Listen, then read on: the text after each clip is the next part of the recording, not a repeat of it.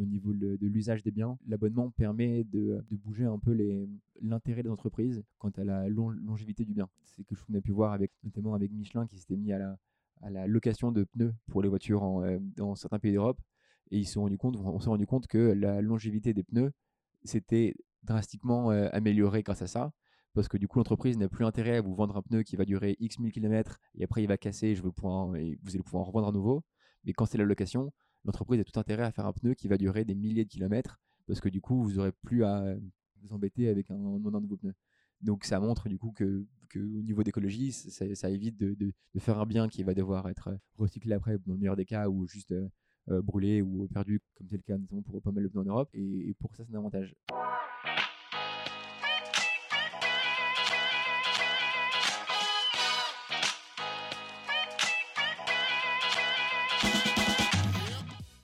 Bonjour Edouard, Bonjour.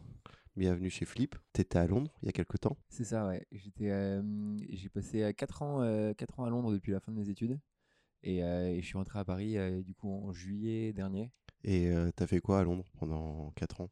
J'ai travaillé à la fin de mes études, je suis parti bosser chez Deloitte, un cabinet de conseil, d'audit et de stratégie. Et je suis parti bosser là-bas en conseil en stratégie pour des, banques d'affaires principalement, où j'ai fait, j'ai fait deux ans. C'était assez intéressant pour une première expérience. Et après, au bout de deux ans, je suis parti bosser en interne pour le, le patron de Deloitte UK, où j'ai travaillé comme euh, chef de cabinet pour, euh, pour lui. Donc c'était une sorte de bras droit euh, pour, pour l'aider dans son boulot. C'était une super expérience. Et je suis rentré du coup, comme je te disais, pour, parce que je voulais vraiment essayer de lancer mon projet de startup. Tu sais ce que ça veut dire Flip? Non, Flip Flip, c'est l'onomatopée de déclic. Qu'est-ce qui fait qu'un jour on quitte euh, Londres et euh, Deloitte pour venir à Paris et monter un projet?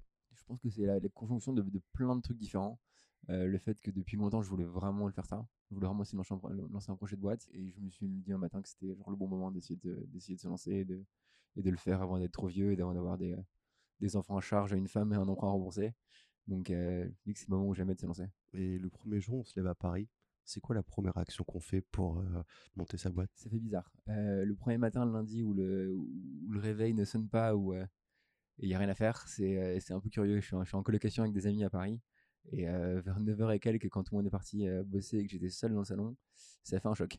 ça fait un choc, mais, euh, mais, mais c'est cool. C'est un peu flippant parce qu'on se- retrouve devant, devant un océan de, de, de, néant et d'opportunités potentielles, mais surtout, surtout de néant au début. Et du coup, c'est intéressant parce qu'on se met seul face à soi-même et face à, face un peu à euh, comment à sa, sa volonté et ses, ses habitudes. Quoi. Tu t'es organisé comment par exemple pour monter ta boîte? Ça a été quoi les démarches que tu as faites? La première chose que j'ai faite, moi, c'est de rencontrer un maximum de gens parce que je connaissais pas beaucoup de monde à Paris euh, dans, dans le secteur de dans le monde d'entrepreneuriat et euh, j'ai pas un gros gros réseau non plus donc euh, donc euh, j'ai sorti mon, mon, mon carnet d'adresses, mon réseau Facebook et mon réseau LinkedIn et j'ai envoyé un d'envoyer d'envoyer un maximum de messages à des à des potes et des potes de potes ou à des connaissances de, de boulot et euh, d'essayer de voir qui me répondait pour euh, prendre un café, pour discuter, pour échanger sur leur expérience. Et ça s'est plutôt bien passé. J'ai eu pas mal de, pas mal de retours, donc j'ai pu voir, euh, rencontrer pas mal de personnes. Euh, j'ai bu beaucoup de café. Beaucoup de café et, non, c'était beaucoup ça, c'était une super expérience de pouvoir parler avec des personnes, de se rendre compte de, de tous les différents profils qui existent, de tous les différents choix de carrière qui existent et, d'arriver à faire un peu une sorte de, de carte de tous les, tous les différents choix du possible, c'était c'était hyper enrichissant. Et les gens sont bienveillants quand tu les contactes via LinkedIn ou euh, pour prendre un café. J'ai trouvé quoi j'étais assez surpris euh, du, du nombre de personnes qui m'ont répondu positivement. Euh, quelque chose dont je me suis rendu compte c'est que les gens sont assez contents de pouvoir parler d'eux.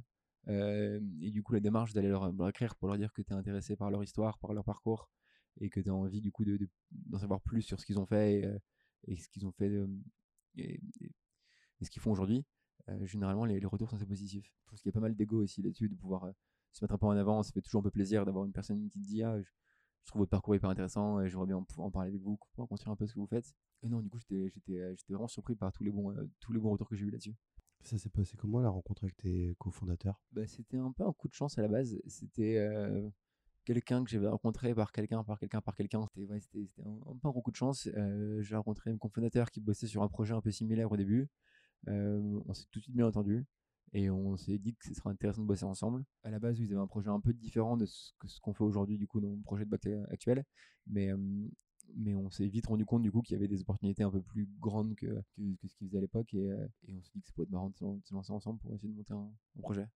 Et d'ailleurs, on va parler de ton projet. C'est quoi ta boîte exactement? Alors nous, on lance Idyll. Euh, c'est une plateforme pour, euh, pour faciliter la gestion de nos abonnements. Grosso modo, on s'est rendu compte que les, la consommation par abonnement est, assez présente dans nos vies. Euh, au-delà du Netflix, du Spotify, on a tous des forfaits mobiles, des forfaits internet, des, salles de sport, des abonnements à la télé, à la, presse ou autre. Et que généralement, c'est souvent synonyme de galère. les procédures de résiliation sont souvent assez compliquées on, s'est rendu compte qu'il y avait pas mal de personnes qui, continuaient à payer les abonnements qu'ils n'utilisaient pas ou euh, qui acceptaient de payer trop cher des abonnements parce qu'ils avaient la flemme de changer et la flemme de faire toutes les démarches.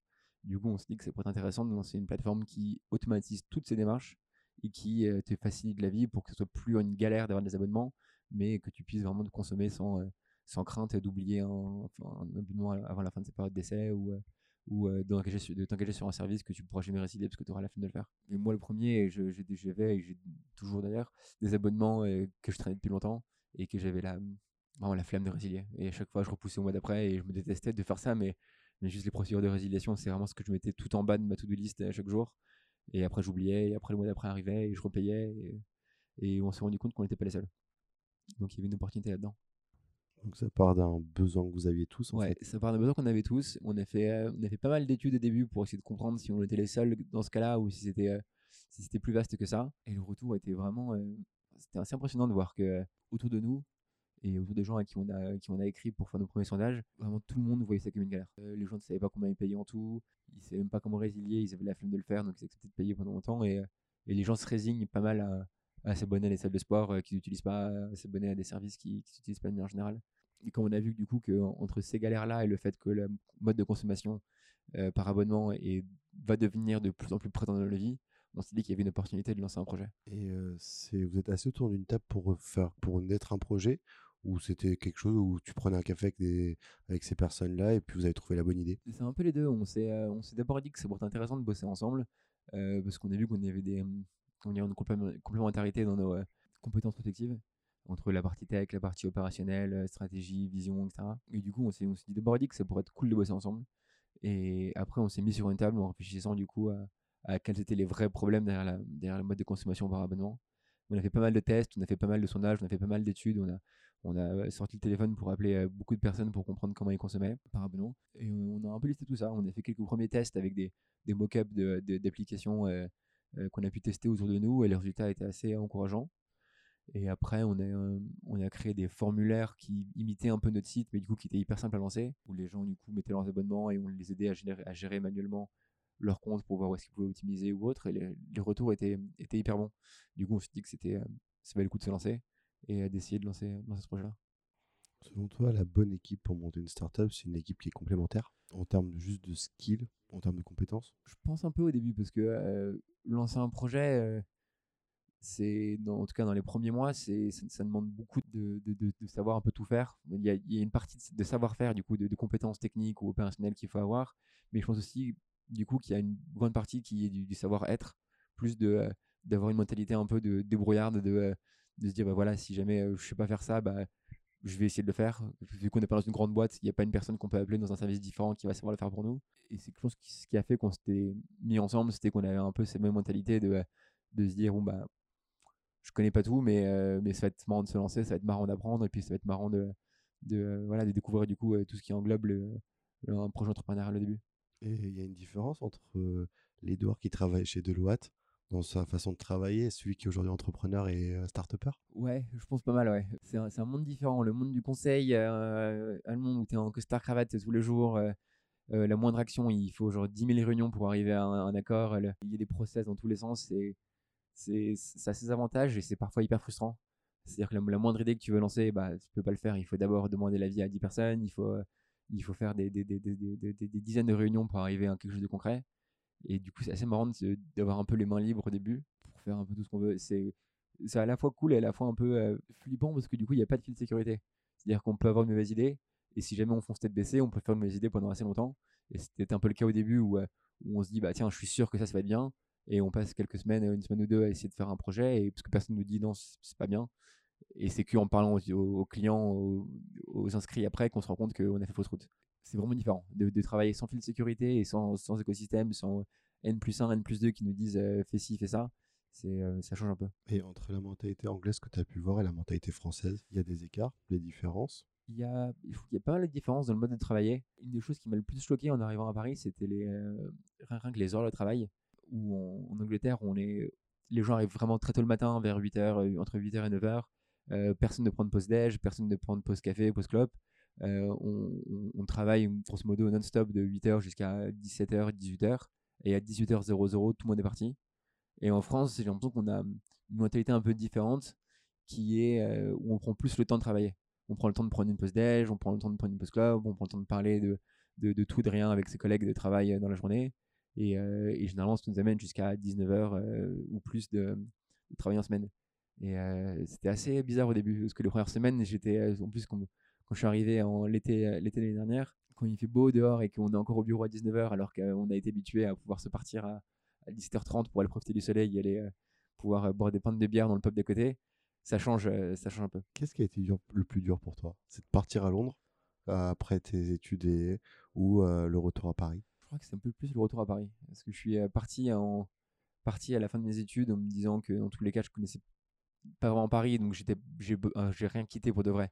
Je me suis dit, ça va être une expérience que, une expérience que je connais pas, ça va être, ça va être quelque chose que je voyais comme hyper enrichissant, hyper intéressant au début. Et j'ai construit des choses là-bas, j'ai construit des amitiés, des, un travail, des relations, un réseau professionnel. Et c'était dur de quitter tout ça pour repartir de zéro à Paris. Et, et c'était un peu flippant même. Mais, mais non, je suis content aujourd'hui. C'était c'était c'était une super expérience de pouvoir travailler à Londres. Je le recommande vraiment de pouvoir partir à l'étranger. Je pense que ça, ça aide à former différents mindsets de travail, voir d'autres horizons, voir comment d'autres personnes peuvent travailler dans d'autres environnements, d'autres cultures.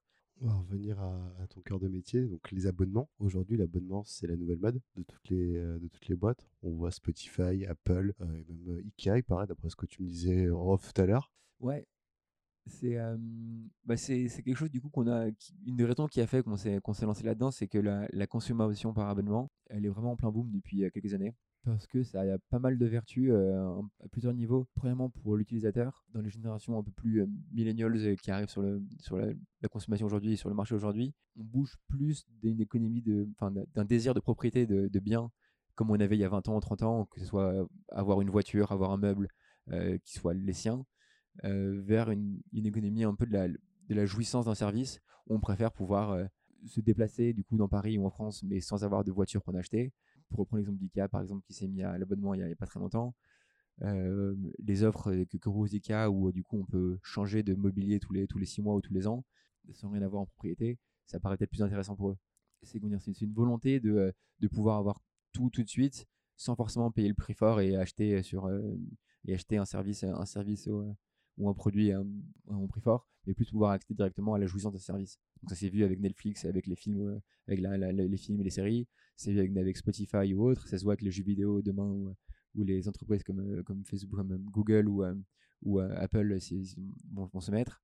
Et derrière, ça se voit du coup avec, comme on l'a dit, avec les Ikea ou autres qui, qui s'y mettent de plus en plus. Tu me disais tout à l'heure que c'était à cause que les millennials voulaient vivre une expérience, c'est ça, instantanée? Ouais. Et qu'est-ce qu'il y a d'autre comme vertu que qu'est-ce que ça apporte d'autre? Parce que finalement, tu perds à la fin quand tu arrêtes ton abonnement, tu n'as plus rien. C'est le, le trade-off un peu entre du coup la propriété et, la jouissance, mais on a vu notamment une, une, entreprise avec qui on a pu parler un petit peu qui fait de la location de téléphone mobile où eux, leur modèle, c'est de se dire que plutôt que d'aller acheter le dernier iPhone 800 euros, 900 euros, on va vous le louer pendant tout, on va le louer autant, autant que vous voulez, contre 20 euros par mois, 30 euros par mois. Et en effet, d'un côté, le téléphone, il n'est est pas à soi, et dans deux ans, le téléphone, quand on va le rendre, enfin, quand, quand, il est à nous, on va le mettre dans un tiroir, il servira plus jamais, et puis, mais ça reste le nôtre. Donc, ce qui a un côté un peu intéressant, mais pour un téléphone mobile, passer deux ans, l'intérêt, il est assez limité. Alors que si on peut avoir une location de téléphone mobile et que tous les mois on peut changer pour euh, passer un, du coup à l'iPhone dernière génération, qu'on ait en plus une assurance qui va avec, qu'on ait en plus un, service en cas de casse ou en cas de, problème, bah, c'est une offre qui est tout de suite plus avantageuse pour l'utilisateur, en tout cas dans la génération d'aujourd'hui, que euh, le fait de pouvoir payer euh, du coup 900 euros dès le début pour un téléphone qui sera obsolète au bout de deux ans. Donc pour les utilisateurs, il y, a, y, a y, a y a un vrai attrait de l'abonnement. Et ce qui est aussi intéressant, c'est que pour les entreprises, c'est aussi un bénéfice parce que grâce à l'abonnement, elles vont pouvoir prévoir leur, euh, cash flow de manière plus fréquente, de manière plus précise, pardon. Elles vont pouvoir estimer plus précisément du coup leurs dépenses, leurs revenus, euh, avoir des, des, des, gestions de stock qui sont du coup beaucoup plus euh, saines et beaucoup plus faciles à, à prévoir. Et, et pour elles, du coup, c'est un, un, vrai avantage. Et c'est pour ça que depuis 2016, à peu près un tiers des startups en France qui se lancent se basent sur un modèle de l'abonnement. C'est des chiffres qui, qui étaient jamais vus avant et donc qui montrent que demain, de plus en plus d'entreprises veulent s'y mettre parce que ça leur permet d'avoir des, des, gestions beaucoup plus, plus simples de, leur entreprise. Et enfin, dernièrement aussi, on pense que c'est un avantage, c'est même au niveau de l'environnement, au niveau de, l'usage des biens, l'abonnement permet de, de, bouger un peu l'intérêt des entreprises quant à la longévité du bien. premièrement, donc ça, c'est quelque chose qu'on a pu voir avec la, notamment avec Michelin qui s'était mis à la, à la location de pneus pour les voitures en, dans certains pays d'Europe. Et ils se sont rendu compte, on s'est rendu compte que la longévité des pneus s'était drastiquement améliorée grâce à ça parce que du coup l'entreprise n'a plus intérêt à vous vendre un pneu qui va durer X 1000 km et après il va casser je veux pouvoir, et vous allez pouvoir en revendre à nouveau. Mais quand c'est la location, l'entreprise a tout intérêt à faire un pneu qui va durer des milliers de kilomètres parce que du coup vous aurez plus à vous aurez plus à les, à, dire, vous embêter avec un, un, nouveau pneu. Donc ça montre du coup que, au niveau d'écologie, ça, évite de, faire un bien qui va devoir être recyclé après, dans le meilleur des cas, ou juste euh, brûlé ou perdu comme, c'est le cas notamment pour pas mal de pneus en Europe. Et, pour ça, c'est un avantage. Et ça s'est vu aussi notamment avec un exemple qu'on a donné il n'y a pas très longtemps, avec les, les, les ampoules, qui est, bon, ça peut être un peu débile, mais, mais euh, une personne à qui on parlait du coup du projet qui m'a raconté que les, euh, aujourd'hui, la, plus vieille ampoule, une des premières ampoules qui a été créée il y a plus d'un siècle, était encore, enfin, fonctionnait encore aujourd'hui, ce qui est le cas de quasiment aucune ampoule qu'on achète dans la consommation aujourd'hui. Et euh, cette personne m'avait dit un peu que, selon elle, si on, on louait nos ampoules plutôt que de les acheter, on serait prêt à parier que la, la, durée de vie moyenne d'une ampoule serait considérablement augmentée. Donc du coup, pour nous, le mode de l'abonnement, c'est pas mal de vertu pour les différents acteurs d'une économie. Et on pense, et les études aujourd'hui montrent que, que du coup, demain, ce mode de consommation va être de plus en plus présent dans la vie? Mais ce mode de consommation de l'abonnement, finalement, est-ce que ça coûte pas plus cher aux consommateurs? Les, premières études qui ont été faites sur les, la consommation par, aux États-Unis des livraisons de, de, de nourriture, de, de, de, plein de nourriture hebdomadaire par exemple, euh, pour les foyers, ça s'est traduit par une économie de pouvoir d'achat. Parce que au final, en prévoyant à l'avance tout sert pas de la semaine avec des, des, produits qui sont du coup bien adaptés à ses, à ses, besoins, on a beaucoup moins de gâchis, on a, du coup, on a, moins de pertes. L'entreprise peut prévoir à l'avance du coup ses, revenus, donc elle permet d'avoir des coûts plus bas euh, qui sont euh, généralement pour une partie transmis sur l'utilisateur. Et, euh, et, donc rien que sur cet exemple-là, on a pu s'apercevoir que qu'en consommant par abonnement et en, consommant de manière fréquente auprès du même opérateur, auprès du même, de la même entreprise, on pouvait arriver à avoir des économies de pouvoir d'achat.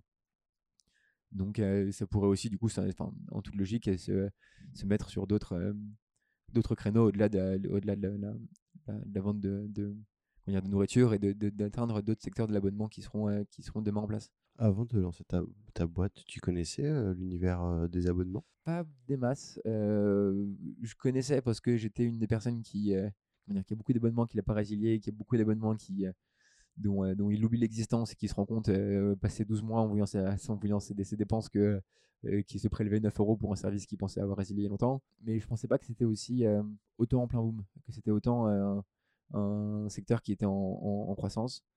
Et, et c'est qu'en en s'attelant sur le projet avec mes, mes cofondateurs qu'on s'est rendu compte de l'opportunité qu'il y avait. Et vous avez monté le projet en trois mois, si je ne me trompe pas, c'est ça? Ouais, on s'est euh, du coup on s'est rencontrés en, en, septembre. On a commencé à bosser, euh, euh, comme je vous disais, sur les. On a essayé de faire pas mal d'études de sondage, d'études de, marché sur la consommation par abonnement. on a fait nos premières maquettes, on a fait nos premiers tests via des formulaires pour permettre de, bien estimer le besoin qu'avait notre cible de consommateurs. Et on s'est lancé début janvier avec Idil sur une, plateforme euh, web et, euh, réactive sur mobile et on travaille dessus à l'amélioration du site depuis, euh, depuis janvier. On a, on a de la chance d'avoir pas mal de personnes qui sont impliquées dans le projet, qui nous soutiennent et qui nous envoient des messages quotidiennement pour, pour nous parler du, projet, pour nous donner des idées, des fonctionnalités qu'ils voudraient avoir en plus, pour nous faire des feedbacks positifs ou négatifs sur certaines fonctionnalités qu'on lance. Et je pense que c'est aussi en lien avec le fait que notre que l'abonnement est tellement un problème pour les gens que du coup ils voient avec beaucoup de bienveillance notre projet. Et, et pour nous, c'est une, une force qui est, qui est, qui est, super parce que ça nous permet vraiment d'avoir des, des, personnes qui nous donnent des feedbacks instantanés à chaque fois qu'on fait une nouvelle fonctionnalité, qui nous donnent des feedbacks au quotidien sur, sur notre projet et qui même nous encouragent à continuer. Et quand on lance un projet au début, avec l'incertitude que ça peut donner d'avoir un projet entrepreneuriat, c'est euh, chambé d'avoir des personnes qui puissent juste envoyer un message de temps en temps pour dire Ok, ce que vous c'est génial, j'adore le concept, j'adore l'idée. ça donne un peu du baume au cœur le matin quand, quand on est en train de régler le, le même problème depuis, depuis 5 heures et que, et que le moral est, est un peu bas. Vous recevez des feedbacks? Par exemple, si on vous propose différentes fonctionnalités que vous pouvez ajouter, comment vous sélectionnez celles que vous allez garder, celles que vous allez mettre de côté? On a un, process en interne où on, liste tous les, tous les feedbacks qu'on reçoit. On essaye de, mettre un peu des petites barres à chaque fois que quelqu'un me met une idée. On, si elle est nouvelle, on la, rentre dans le fichier. Et si jamais elle a déjà été donnée, on, remet une sorte de barre de plus pour compter les nombre de personnes qui l'ont demandé. Et du coup, avec ça, on essaie de prioriser un peu les, les besoins de l'utilisateur en termes de fonctionnalité et à, ça, on adosse la complexité technique que ça va être de les lancer. Et du coup, on a une sorte de petite carte, où on, euh, une sorte de, petite map où on, fait, euh, où on essaie de regarder du coup ce qui est le plus rapide et le plus demandé. Et on priorise d'abord ça avant de passer au suivant. Et du coup, c'est pas mal parce que pour l'instant, on, est, on a encore plein de trucs à ajouter. On, est, on a des, milliards de bonnes idées qu'on reçoit, euh, qu'on reçoit pour notre projet, mais c'est ouais, c'est vraiment cool. C'est vraiment cool de pouvoir, de pouvoir, c'est, de pouvoir se dire que que quand on lance une nouvelle idée, c'est parce que les gens nous l'ont demandé et parce qu'on s'est dit, bah, je pense que ça pourra marcher. Ça nous permet au moins d'avoir, d'avoir beaucoup moins de fonctionnalités inutiles euh, qu'on lance dans, dans... L'Edouard d'aujourd'hui, s'il avait un conseil à donner à celui qui est sorti euh, d'école, ce serait lequel? Je pense qu'un des, conseils que je pourrais donner, c'était que j'ai, j'ai peut-être passé beaucoup trop de temps au début à essayer de, de, de, suivre un plan de carrière qui était celui que je devais faire parce que c'était ce que dans mes parents ou ce qu'entendait, euh, je sais pas, mon école ou les gens autour de moi, enfin l'environnement.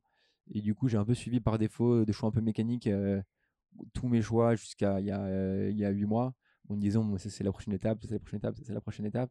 Et euh, c'est qu'il y a six mois quand euh, j'ai posé mes démissions que je me suis vraiment dit bah là je fais un truc qui m'intéresse. Et puis tant pis si je me casse la gueule au moins ça sera mon choix et pas quelque chose que j'aurais fait parce que on m'a conseillé de le faire quoi. Et, et je trouve que c'était une super expérience de ne pas commencer directement en entrepreneuriat mais bon, peut-être que c'était des choix que j'avais fait aussi à l'époque du coup pour pour faire plaisir à d'autres personnes que moi on va terminer ce podcast j'ai trois questions alors, l'invité d'avant a appelé ça le fast and flip. Donc, si je te dis entre propriété et abonnement, tu choisirais? Abonnement, évidemment. Si je te demande la prochaine personne que je devrais avoir en podcast en tant qu'invité, ça serait qui? Eh bah, ça serait peut-être Paul Robinson qui était mon ancien, euh, du coup, mon ancien boss qui dirige Deloitte, euh, Deloitte à Londres. Parce que ça me ferait marrer de le voir euh, sur des questions un peu plus start-up que les projets qu'il a l'habitude de gérer dans son boulot. Ton plus grand échec Mon plus grand échec, euh, je pense que c'est un des projets que j'avais géré du coup dans mon ancien boulot où j'ai passé, euh, j'avais passé pas mal de temps à essayer de lancer un, un projet en interne, une, une sorte d'application qui pouvait euh, scanner les cartes de visite pour permettre de les mettre dans le système de CRM qu'on avait. Et j'ai passé beaucoup, beaucoup, beaucoup, beaucoup de temps à travailler là-dessus pour me faire recaler, recaler dans, un des, dans, les meetings que j'avais pour essayer de, de lever de l'argent sur le truc. Donc c'était un, gros fail et j'aurais pu rester chez moi, manger des cookies, ça aurait été pareil, ça servi à rien. Mais t'as appris des choses? J'ai appris des choses, euh, ouais, j'ai appris des choses. Euh, de pas se mettre tête baissée dans un projet sans, sans en avoir parlé avant et, que j'aurais pu économiser beaucoup de travail, d'énergie pour euh, plutôt que de travailler là-dedans. Entre Deloitte et être entrepreneur? Être entrepreneur. Et en fait, j'oubliais, c'est quoi ton prochain grand flip? Mon prochain grand flip, je pense que ça va être d'essayer de, euh, de, lever de l'argent avec notre entreprise et d'essayer de passer à l'étape suivante et de passer d'une équipe de 5-10 personnes à, à, une équipe plus grande et essayer d'être la plateforme de référence pour euh, gérer nos abonnements. Tu peux rappeler le nom de ta startup? Ideal. Alors attention, ça s'écrit I-D-E-E-L. Euh, on n'a pas choisi le meilleur nom pour passer pour un podcast, que c'est généralement, je sais pas qu'on en parle, on reçoit 10 écritures potentielles différentes, mais c'est pas l'idée. Merci beaucoup, Edouard. Merci à toi. Et bon courage pour la suite. Merci.